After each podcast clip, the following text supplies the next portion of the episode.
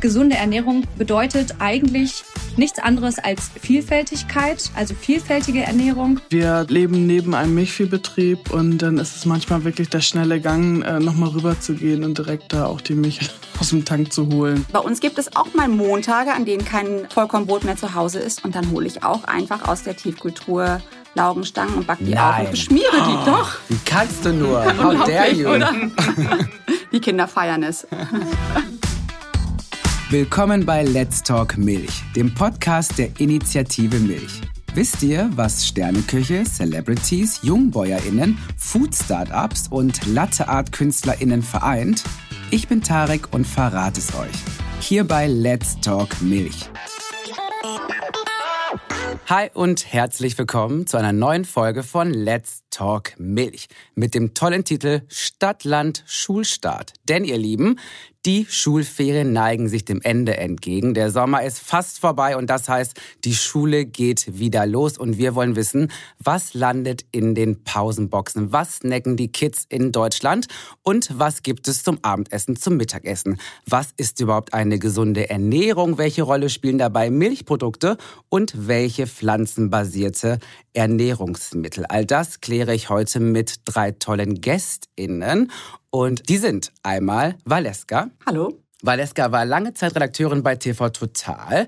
Dann ist sie rüber zu Instagram, eigentlich um ihren Sohn zu kontrollieren, um zu gucken, was macht der da eigentlich so den ganzen Tag. Hat sich dann gedacht, hm, vielleicht mache ich hier auch mal was den ganzen Tag. Und mittlerweile hat sie daraus ihren Job gemacht und hat einen sehr, sehr erfolgreichen Channel auf Instagram. Und da geht es um Kochen, um Alltagsglück, Fashion und natürlich Food. Schön, dass du heute da bist. Danke für die Einladung. Und auch mit dabei ist Julia Nissen. Julia hat Landwirtschaft studiert, ist dann mit ihrem Mann nach Nordfriesland gezogen, hat dann dort einen Landleben-Blog gestartet, den es heute auch noch so gibt. Der heißt Deichdirn. Und on top hat sie auch noch ein Printmagazin, das heißt Matsch und das ist für Kinder. Und da geht es um Landleben, Natur und Erkunden und alles, worauf Kinder Lust haben, richtig? Ganz genau. Schön, dass du heute da bist. Danke für die Einladung. Und remote zugeschaltet ist die zweite Julia, und zwar Julia Ehlert. Und Julia, du bist Ernährungsexpertin und kannst also heute all das, was wir hier besprechen, in einen größeren Kontext bringen und auch mal vielleicht die große Frage klären, was das eigentlich ist, diese gesunde Ernährung. Denn das habe ich ganz vergessen zu sagen. Valeska, so wie auch Julia, ihr habt ja selber Kinder. Das heißt, das Thema Ernährung und Schulstart und Pausenbox und Abendessen sind für euch wichtige Themen und über die plaudern wir jetzt. Bevor wir starten, gehen wir mal ein bisschen zurück. Und äh, ich will von euch allen drei wissen, was habt ihr denn als Kinder am allerliebsten gegessen? Valeska. Am allerliebsten habe ich als Kind tatsächlich Frikassee gegessen. Hühnerfrikassee. Aha. Und ist das heute immer noch so? Ähm, ich esse es mittlerweile nicht mehr ganz so gerne, aber es steht ganz weit oben auf der Liste der köstlichen Gerichte, die ich für meine Kinder kochen darf. Sehr schön. Nach Omas Rezept. Yummy. Julia, wie ist es bei dir? Mm, Bei mir auch ähnlich, auch Omas Rezept, ähm, eine Buchweizengrütze mit Milch. Und bei Oma gab es immer noch eine Schaufel Zucker oben drauf. Ah ja, okay. Liebe Julia, was gab es bei dir zu essen? Und natürlich auch die wichtigste Frage, war das dann auch schon immer direkt gesund? Also mein Lieblingsessen aus der Kindheit, woran ich mich noch sehr gut erinnern kann, ähm, sind tatsächlich oder ist tatsächlich panierter Blumenkohl äh, mit Kartoffeln einfach nur, mit Petersilienkartoffeln. Ob das jetzt so gesund war, kann ich ähm, ausschließen, denn äh, das wurde natürlich äh, schön in Butter frittiert. Ähm, nein, also auch in meiner Kindheit gab es nicht immer gesundes Essen, auf gar keinen Fall. Ich habe als Kind immer am liebsten Nudeln ohne Soße gegessen. Ich war so eines von diesen Kindern, die einfach so ganz pure essen wollten. Und ich bin jedes Mal ausgeflippt, wenn meine Mutter ein bisschen Soße schon an Nudeln gemacht hat, damit es eben nicht pappt. Und für mich war das der Horror. Also quasi Trennkost. So ungefähr, aber auch quasi sehr, sehr speziell, ähm, wenn es um das Thema ähm, Essen ging. Ähm, da habe ich dann auch direkt gleich noch Fragen an dich, liebe Julia. Bevor wir das aber machen, möchte ich gerne von Julia Nissen, also Julia Nummer eins, würde ich jetzt mal sagen. Wie auch immer, auf jeden Fall, Julia, ich möchte von dir gerne wissen, was ist eine Agrarinfluencerin? Also Das ist eine gute Frage. Erstmal. Und ich. Denn du bist einer. Äh, ja, genau. Zumindest ähm, habe ich mal den Titel verliehen bekommen. Bis dato hätte ich mich jetzt, glaube ich, auch nicht unbedingt so identifiziert. Aber ich äh, schreibe ja viel über das Landleben und die Themen, die dahinter stecken. Und da gehört halt Landwirtschaft auch mit dazu.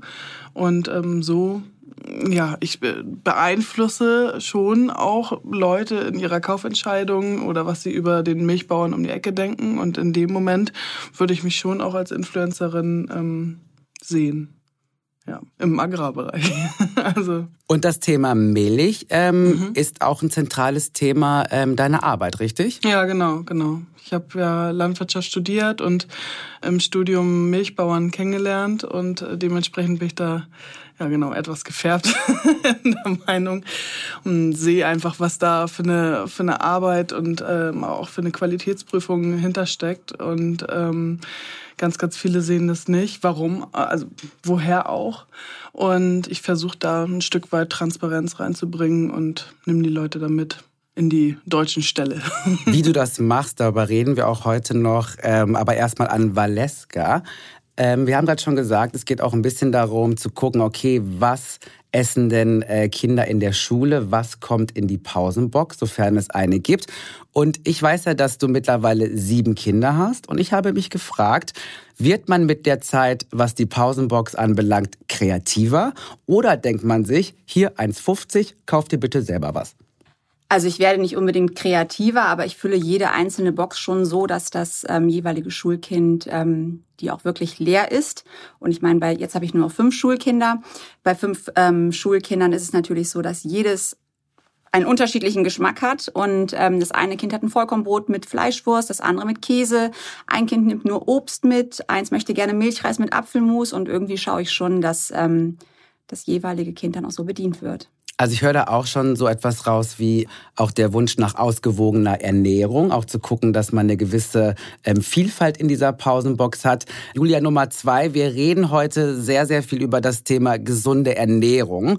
Und um da jetzt mal auch so einen guten Start zu haben, was ist denn bitteschön eine gesunde Ernährung, vor allem wenn es um äh, Kinder geht?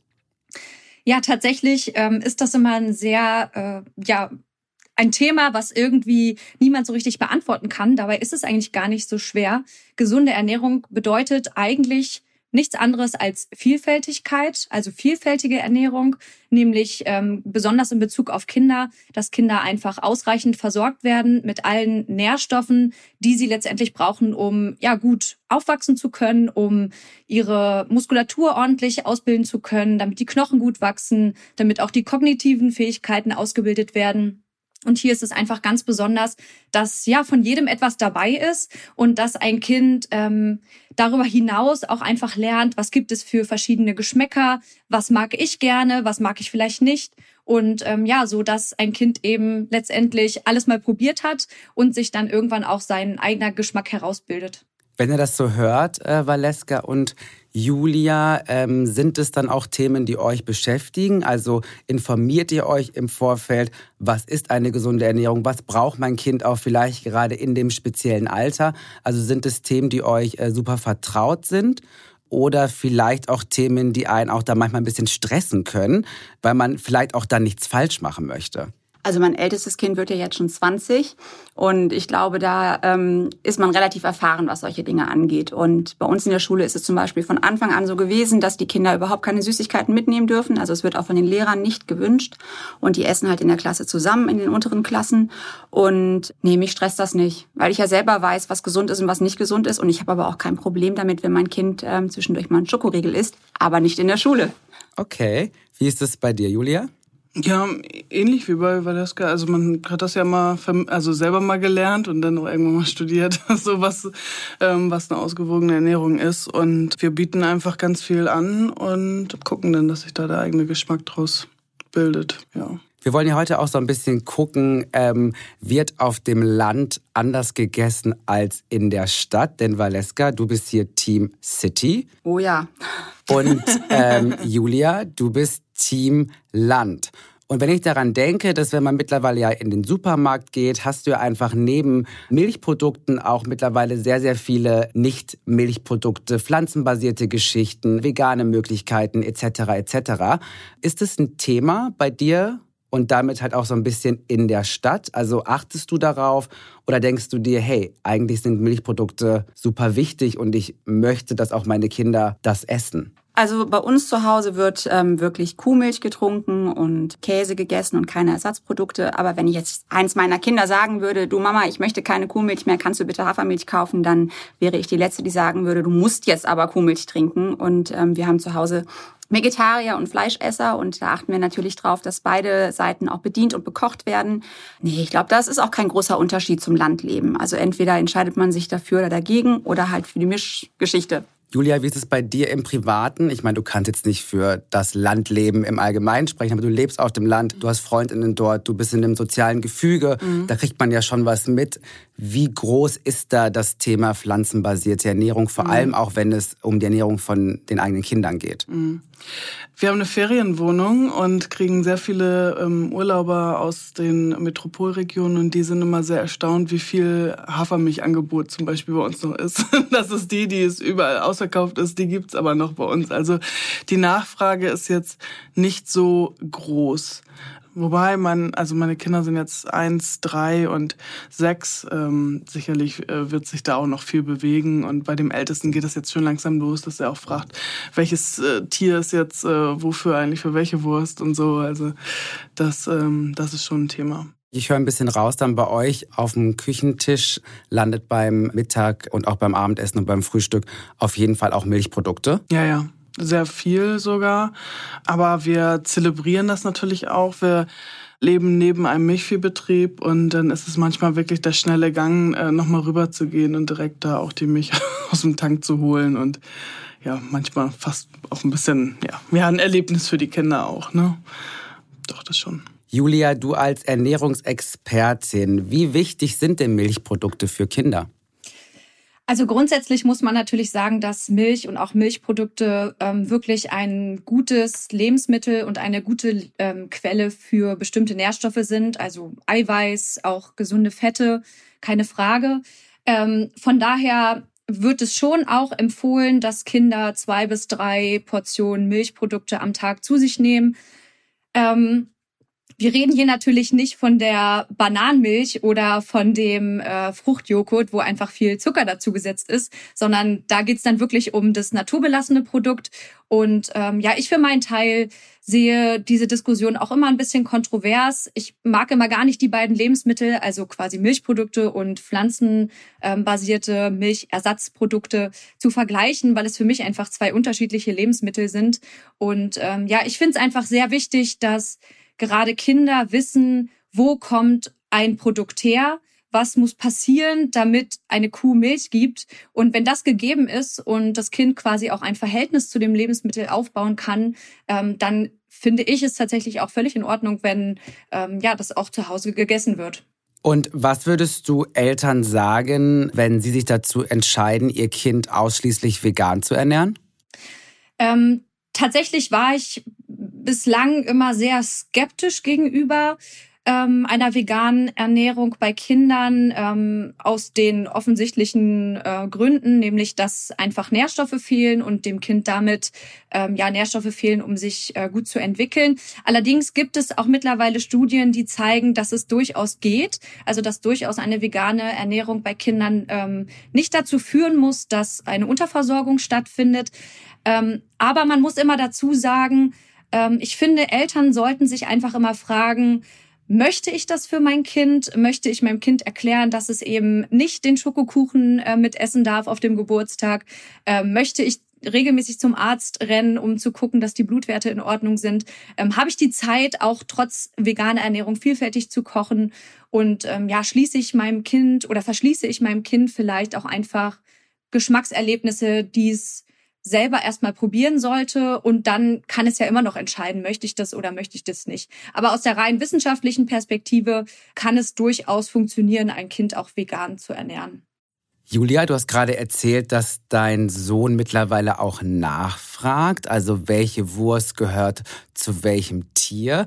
Jetzt würde mich interessieren, im nächsten Schritt, ähm, sind denn dann bei euren Kindern, auch bei dir, Valeska, so Themen wie, hey, ich möchte vielleicht auch auf Fleisch verzichten, ich bin jetzt Flexitarierin oder Flexitarier. Sind es Themen, die eure Kinder dann auch an den Essenstisch quasi bringen? Also äh, bei uns kam das aus dem Kindergarten mit, also dass die Erzieherin sich vegetarisch äh, ernährt und ähm, so war das Gespräch halt da und dann wurde zu Hause auch mal kritisch nachgefragt und irgendwie, also im ersten Moment ist man überrascht und dann aber auch irgendwie ein bisschen stolz, dass man sich, dass er sich tatsächlich auch damit auseinandersetzt und ja, es, es gehört ja alles irgendwie zur eigenen Persönlichkeitsentwicklung dazu. Also nachher soll er essen, was er möchte, ne? so. Ja, das ist schon ja, spannend einfach. Valeska, wie ist es bei euch? Also bei uns gab es zum Beispiel ein Kind, ähm, der hat gesagt, er wird jetzt Vegetarier und hat mit meinem Mann eine Wette abgeschlossen. Und ähm, ich glaube, das Kind hat eine Woche durchgehalten. Mein Mann ist jetzt seit zwei Jahren Vegetarier. Nein, echt? Ja, aber wow. der bereitet tatsächlich bei uns in der Familie immer noch am besten das Fleisch zu. Also er kocht auch nach wie vor für die Kinder das Fleisch, aber isst es nicht mehr. Und ja, so Begrifflichkeiten wie Flexitarier, die fallen selbst bei der Siebenjährigen, weil einfach die Freundinnen in der Schule teilweise Vegetarier sind. Es gibt sogar auch vegane Kinder und ich glaube schon, dass sich die Jugend heutzutage ganz anders damit auseinandersetzt, als wir das damals gemacht haben. Und das hat dann natürlich auch einen Einfluss darauf, was vielleicht auch in der Pausenbox landet. Valeska, ich weiß von dir, dass Eltern auch manchmal ganz schön unter Druck gesetzt werden, wie denn jetzt so eine perfekte Pausenbox ausschaut und dass da Instagram auch eine ähm, Rolle spielen kann. Erzähl mal. Ja, definitiv spielt das eine Rolle. Also ich meine, wenn du immer so perfekt geschnitzte Gurkenrosen siehst, dann ähm, bekommst du vielleicht als Mutter Minderwertigkeitskomplexe, wenn du nur so ein Dinkelhaferbrot mit Butter beschmierst und ein bisschen Kräutersalz drauf machst. Und bei uns gibt es auch mal Montage, an denen kein ähm, Vollkornbrot mehr zu Hause ist. Und dann hole ich auch einfach aus der Tiefkultur Laugenstangen und back die Nein. auf und beschmiere oh, die doch. Wie kannst du nur? How dare you? Die Kinder feiern es. Valeska, du hast mal einen Shitstorm abbekommen, weil du darüber gesprochen hast, dass deine Kinder eben auch Milchprodukte essen. Wie hast du damals darauf reagiert? Ja, es war sogar ein bisschen anders. Ich habe in einer Story so eine große braune Milchflasche geöffnet und den Deckel sehr bewusst gezeigt, Zeit zu zweit für Kuh und Kalb. Und ähm, da hatte ich noch nicht ganz so viele Follower und dann war es wirklich so, dass sekündlich Nachrichten reinkamen, wie ich denn jetzt mit meiner Verantwortung, die ich tragen würde, zeigen könnte, dass ich Kuhmilch trinke. Und da hatte ich mir vorher überhaupt keine Gedanken drüber gemacht, weil das für mich ja wirklich einfach total normal ist und ähm, habe dann daraus ja auch einen Post gemacht und ja, ich finde das schon verrückt. Das ist so wie so eine Hipsterblase, dass alle irgendwie keine Kuhmilch mehr trinken, sondern eher Hafermilch. Das kann ja auch jeder so für sich entscheiden. Aber ich finde auch, dass man ähm, auch uns das überlassen sollte, wenn wir uns anders entscheiden. Und ich verfasse ja auch keine bösen Nachrichten, wenn jemand sich gegen Kuhmilch entscheidet. Aber hatte das dann auch eine Konsequenz für dich? Hast du dann für dich entschieden, okay, das Thema Kuhmilch ähm, lasse ich jetzt erstmal aus meinem Insta-Feed raus? Nein, das nicht? Gar nicht. Also dann habe ich bewusst jeden Tag meine Kuhmilch gezeigt. Ich lasse mir doch nicht von irgendjemandem sagen, ähm, was ich zu zeigen habe. Also, nee. Richtig so. Julia, wie ist es denn bei dir? Eines deiner Kinder wird jetzt bald in die Schule gehen, mhm. richtig? Genau. Ähm, das erste quasi. Genau. Und machst du dir Gedanken darüber, wie sich eure Essensrituale ähm, aufgrund dessen verändern werden? Mhm. Also es kommt erstmal das frühe Aufstehen dazu. das wird für uns alle ein starker Einschnitt werden. Und abgesprochen ist es so, so die Theorie, mal gucken, wie wir es nachher umsetzen, dass ich morgens mit meinem Sohn früher aufstehe aufstehe, weil er ja auch zum Bus muss und wir in Ruhe frühstücken. Meine Mutter hat das selber mit mir fast ein Jahrzehnt gemacht und das hat mir immer total ja, einen ruhigen, vernünftigen Start in den Tag gegeben und das würde ich gerne fortführen. Momentan ist es so, dass wir nur am Wochenende sehr lange und ausführlich frühstücken und in der Woche gar nicht, weil das der, im Kindergarten so zelebriert wird. Da kommen dann alle an einen Tisch und wir bringen die halt um halb neun und um halb neun ist Frühstück. so, dann geht's gleich los, deswegen haben wir das morgens nicht. Aber das äh, wird sich durch den Schulstart jetzt alles ändern und dann ist das auf jeden Fall geplant, ja freue ich mich auch drauf. Ja, und äh, Julia 2, wie wichtig sind denn äh, so Essensrituale für Kinder und welche Rolle sollten sie in der Erziehung auch spielen? Also ich finde es tatsächlich sehr wichtig, dass äh, Kinder regelmäßige Mahlzeiten einnehmen Und ähm, ja, letztendlich ist es natürlich auch eine Möglichkeit, als Familie gemeinsam Zeit zu verbringen und am Tisch auch über den Tag zu sprechen, die Kinder auch mit einzubeziehen.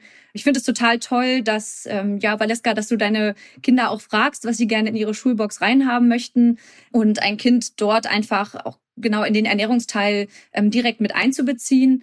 Und letztendlich gibt es natürlich auch so ein bisschen Tagesstruktur, ähm, wenn regelmäßige Mahlzeiten eingenommen werden. Und ja, am Ende die Nährstoffe beziehungsweise die Energie, die da aufgenommen wird in den regelmäßigen Mahlzeiten, die sind natürlich gerade für so ein Schulkind unfassbar wichtig. Denn man muss dazu sagen, so ein Kind kommt in die Schule, das ist erstmal was ganz Neues. Es wird auf jeden Fall einen Haufen Energie benötigen, um dort das alles Erlebte zu verarbeiten. Und da ist es natürlich besonders wichtig, dass es einfach gut versorgt ist. Und ähm, ja, da spreche ich nicht nur vom Essen übrigens, sondern eben auch vom Trinken. Das ist auch ganz wichtig. Wie ist denn das dann eigentlich vor allen Dingen bei dir, Valeska? Welche Rolle hatten dann die Pausenbox in so einem Essensthema, wenn es um die Schule geht? Denn ganz viele Schulen sind ja mittlerweile auch so, dass es Ganztagsschulen sind. Es gibt dann vielleicht auch eine Kantine. Wie ist es bei deinen Kindern? Bekommen dann wirklich alle noch die Pausenbox oder ist das Essen dann nicht eh schon vielleicht über die Schule geregelt? Nee, bei uns ist das so, dass die Kinder in der ersten ähm, Pause in der Schule das essen, was sie von zu Hause mitbringen und im Zweifelsfall in der zweiten Pause auch, also wenn sie lange Schule haben.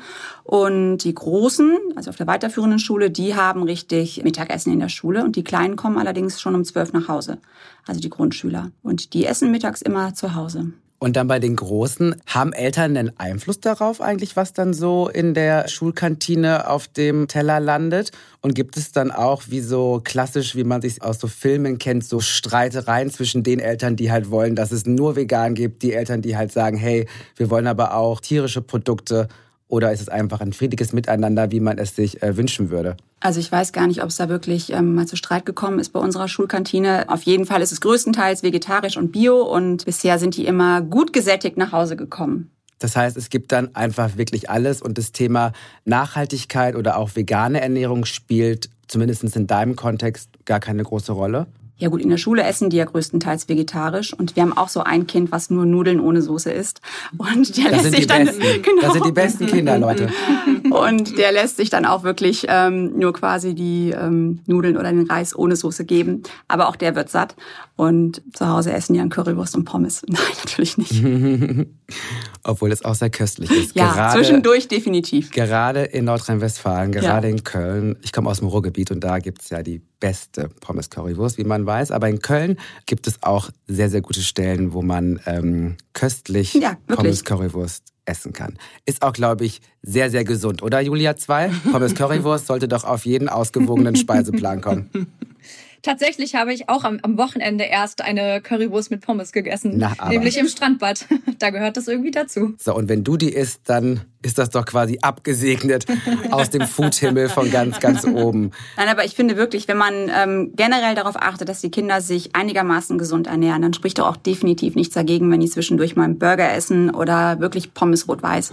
Mache ich auch zwischendurch mhm. gerne. Ja, definitiv. Hey, ihr beiden, wir haben jetzt hier eine ziemlich spezielle ähm, oder interessante Mischung, denn wir haben zwei Mütter und wir haben aber auch eine Ernährungsexpertin. Ich kann jetzt hier noch tausend Fragen stellen, aber ich könnte mir denken, dass ihr beiden vielleicht auch Fragen oder eine Frage an Julia habt, wenn es um das große Thema Ernährung, ähm, Kinder, Schulstart, Pausenbox, Abendessen, Abendsritual, Milchprodukte, vegane Produkte. Habt ihr denn da was? Ich habe wirklich eine Frage und zwar, was würdest du denn mit einem Kind machen, was einfach nur die Nudeln pur ohne Soße oder einfach nur den Reis ähm, ohne irgendwelche Beilagen essen möchte? Oder aber, das Kind haben wir ja auch, gar kein Gemüse isst? Ähm, ja, das ist natürlich immer mal wieder Thema und ähm, ich kann dir versichern, du bist auf jeden Fall nicht die Einzige, die damit zu strugglen hat. Also das habe ich schon oft gehört. Ähm, selbst in meinem eigenen Familienkreis äh, gibt es Kinder, die einfach sagen, ja, die Nudeln reichen mir ohne Soße oder ich mag einfach kein Gemüse. Es ist wichtig, Kinder nicht zu etwas zu zwingen. Also es macht überhaupt keinen Sinn zu sagen, ja, wenn du das jetzt nicht isst, dann weiß ich nicht, gibt's auch keine kein Nachtischeis oder oder dann weiß ich auch nicht, musst du auf dein Zimmer gehen, darfst nicht Fernsehen gucken, weiß der Kuckuck. Das funktioniert nicht. Damit äh, kriegt man Kinder auf gar keinen Fall rum. Wichtig ist immer, dass man es immer wieder anbietet, dass man vielleicht auch einfach verschiedene Varianten anbietet. Zum Beispiel vielleicht mag dein Kind keine Tomaten oder kein, ähm, keine Gurke oder keine Paprika in roher Form. Aber wenn du zum Beispiel alles in eine Tomatensauce machst und die pürierst und der sieht gar nicht mehr, was da eigentlich alles drin war, dann geht es vielleicht plötzlich, ja. Oder vielleicht mag jemand überhaupt kein Obst essen, aber wenn du es pürierst und in den Joghurt untermischt und vielleicht auch noch ein klein bisschen Honig dazu machst, dann geht es plötzlich. Also da vielleicht auch einfach ein bisschen gucken, mal Varianten auszuprobieren. Vielleicht auch die Kinder wirklich, also wenn es geht, es ist natürlich immer die Frage, hat man die Zeit oder die ja auch die logistischen Möglichkeiten wirklich mit einzubeziehen, irgendwie zu fragen, hey, auf was habt ihr Lust? Was wollen wir vielleicht zusammen kochen? Auf was können wir uns einigen? Bei sieben Kindern ist es natürlich wahrscheinlich nicht ganz so einfach. Vielleicht kriegt dann einfach jeder so seinen Tag, an dem er sich dann aussuchen kann, was gekocht wird. Und ja, nicht aufgeben. Also nicht aufgeben, nicht zwingen, ein gutes Vorbild sein und immer wieder anbieten und vielleicht einfach Variationen schaffen. Wir kochen tatsächlich oft zusammen. Ja? Ja. Das gehört auch so mit dazu. Das, ich finde das, Das ist wirklich ähm, total wichtig. Also zum einen, dass sie es auch können, wenn sie irgendwann mal ausziehen. Und einfach, dass die auch sehen, was im Essen drin ist. Ja. Aber ich finde es super Tipps von dir, Julia, vor allem Ja. halt auch wirklich darauf zu achten, auf das Bedürfnis des jeweiligen Kindes einzugehen. Und ich glaube, meine liebe Mutter, die eine tolle Mutter ist, hätte sich mal mit dir früher unterhalten sollen, weil dann hätten wir uns auch sehr, sehr viel Drama ähm, ersparen können. Aber sehr gut, auf jeden Fall darauf zu achten, hey, wenn das Kind keinen Bock auf die rohe Tomate hat, dann doch vielleicht mal als Püree oder eben schonungsvoll gegart. Julia, was ist deine Frage an Julia? Meine Frage, die mich äh, sehr bewegt hat, jetzt so immer mal wieder in den letzten Jahren und jetzt äh, ist sie wieder akut, ist die Frage des Preises. Also wenn wir im Kindergarten äh, diskutieren über das Kantinenangebot, dann geht es nicht darum, ob das jetzt gesund ist oder was damit drin ist oder wie reichhaltig das Angebot ist, sondern was es kostet. Gerade jetzt, alles wird teurer aktuell, dementsprechend ähm, steigen da auch die Kosten. Hast du da einen Tipp? Was gehört in eine gute ähm, Brotdose, Pausenbox mit rein und ist auch noch irgendwie, sag ich mal in Anführungsstrichen, bezahlbar? Hm. Ja, das ist natürlich ähm, auch immer eine Aussage, die schnell getroffen wird. Gesundes Essen ist teuer. Ähm, ich meine, im Moment wird natürlich alles sehr viel teurer, was aber nicht unbedingt bedeutet, dass eine gesunde Ernährung auch teuer ist. Man sollte auf jeden Fall darauf achten, dass man regionale Produkte verwendet. Ne, Die haben natürlich einen viel kürzeren Transportweg, andere Lagerbedingungen. Selbstverständlich sind Lebensmittel, die aus Übersee eingeflogen werden oder eingeschifft werden, um einiges teurer und haben am Ende auch ja viel viel weniger Nährstoffe als ähm, regionale Produkte. Dementsprechend an der Stelle gerne gucken, dass man ja hier einfach regionale Produkte einkauft. Für die Stadtmenschen unter uns, die kennen es vielleicht. Es gibt auch einige Supermärkte, die tatsächlich auch so Lebensmittel vorm Wegschmeißen retten, nämlich welche, die kurz vorm Ablauf des Mindesthaltbarkeitsdatums stehen. Da kann man dann hingehen und kann tatsächlich auch ja Produkte einkaufen, die noch total gut sind und die dann vielleicht um die Hälfte reduziert sind. Und ansonsten, es muss ja auch nicht immer Fleisch sein. Ja, Fleisch ist natürlich auch teuer, Fisch ist teuer, aber pflanzenbasierte Ernährung, ähm, wenn man das mal runterbricht, ist definitiv nicht teurer, als wenn man zum Beispiel nur äh, Tiefkühlkost kauft. Und hier muss ich mich vielleicht auch noch ähm, berichtigen, beziehungsweise noch einen kleinen Tipp geben. Ich bin ein sehr großer Fan von Tiefkühlgemüse, was nicht behandelt ist. Also wo kein Blub dabei ist, wenn man die Verona Pot zitieren möchte. Also ne, Gemüse, was tiefgefroren ist, was schockgefrostet ist, ähm, wo keine Soße, keine ja, Zusatzstoffe oder sowas dabei sind. Und die halten sich A lange. Ne, man muss nichts wegschmeißen, was ja auch irgendwie nochmal Geld spart. Und man hat dann auch immer mal was auf die Schnelle, was man vielleicht noch kurz zubereiten kann und was dann auch einfach schnell geht. Und es ist, glaube ich, langfristig gesehen auch gut kostengünstiger, als wenn man vielleicht immer nur frisches Gemüse und frisches Obst kauft. Julia, du hast es gerade schon gesagt, richtig gute Tipps, auch einfach mal auf Fleisch vielleicht zu verzichten, zu gucken, dass man regional einkauft oder eben dann auch mal ins Tiefkühlregal packt. Das sind ja alles schon auch Themen, wo man sagen kann, hey, da geht's auch schon um Nachhaltigkeit, um so einen bewussten Umgang mit Essen. Valeska, deine Kinder sind ja mittlerweile auch schon ein bisschen älter. Ähm, und da würde mich interessieren, sind denn so Themen wie Nachhaltigkeit, wenn es ums Essen geht, auch Themen für deine Kids? Auch ich glaube, dass sie da schon relativ bewusst äh, mit groß geworden sind. Also die müssen ja auch ähm, ab einem gewissen Alter einkaufen gehen. Und wir kaufen total viel regional und saisonal und tatsächlich auch viel auf dem Markt, also gar nicht im Supermarkt. Und ähm, die achten da schon drauf, ne, dass das Gemüse und Obst nicht in Plastik eingepackt ist. Also ist ja auf dem Markt einfach nicht. Und ich glaube, wenn du darauf achtest, dass das Gemüse und das Obst Saison hat, ist ja sowieso schon mal sehr nachhaltig.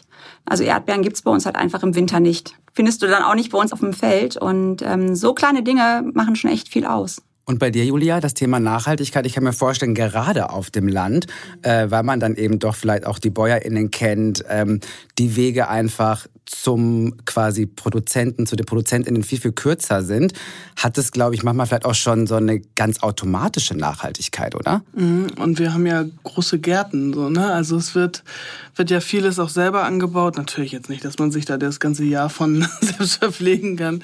Aber ich finde es äh, schon spannend, auch mit den Kindern da gemeinsam zu ackern und so Kartoffeln und so. Ein paar Sachen gehen ja super einfach.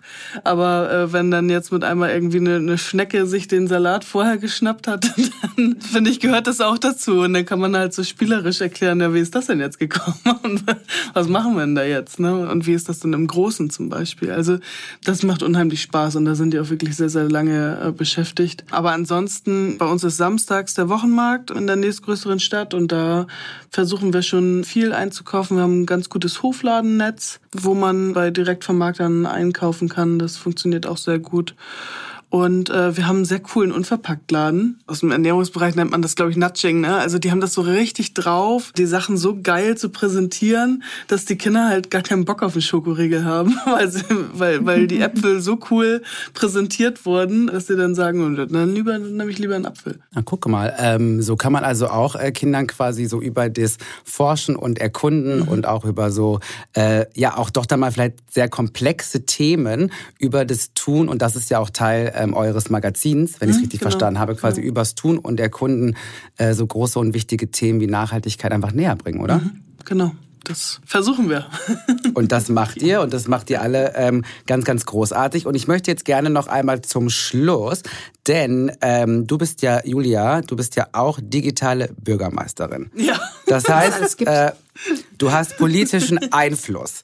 Und den haben wir jetzt alle einfach mal, wenn wir Bürgermeisterin unserer eigenen Stadt wären und uns auch über das Thema gesunde Ernährung, reichhaltige Ernährung für Kinder stark machen wollen würden. Was wäre unser Slogan für alle Eltern, aka der eine Tipp. Julia, du bist schon digitale Bürgermeisterin, das heißt, du fängst jetzt vielleicht mal an. Oh, ich dachte, der Kelch geht jetzt an mir vorbei. Nein, nein, nein, nein, nein, nein, du fängst an. ähm, ja, also der, der abgedroschenste ist ja wissen, wo es herkommt. Oder regional genial. Oh, das gefällt mir. Ja. Ich glaube, ja. glaub, dafür würde ich mich entscheiden. Regional genial. Lieb ich. Ich wähle dich. Valeska. Milchreismontag für alle.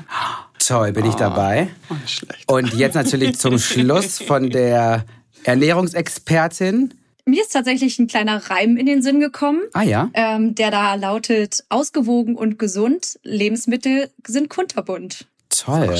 Du hast dich vorbereitet. Das klingt toll. Nein. Und dann kann man gleich noch das Thema Diversität mit reinbringen, denn wir sind ja alle vielfältig und toll. Das wäre jetzt vielleicht so mein Slogan. Hey, Vielen Dank an Valeska, vielen Dank an Julia, die hier in Berlin ist. Und vielen Dank an Julia. Vielen, vielen Dank fürs Zuhören. Das war die sechste Folge von Let's Talk Milch. Schön, dass ihr zugehört habt. Und wenn ihr Lust habt, checkt gerne unsere anderen Folgen aus. Zum Beispiel Folge 3 mit Jimmy Blue Ochsenknecht. Viel Spaß damit, euer Tarek.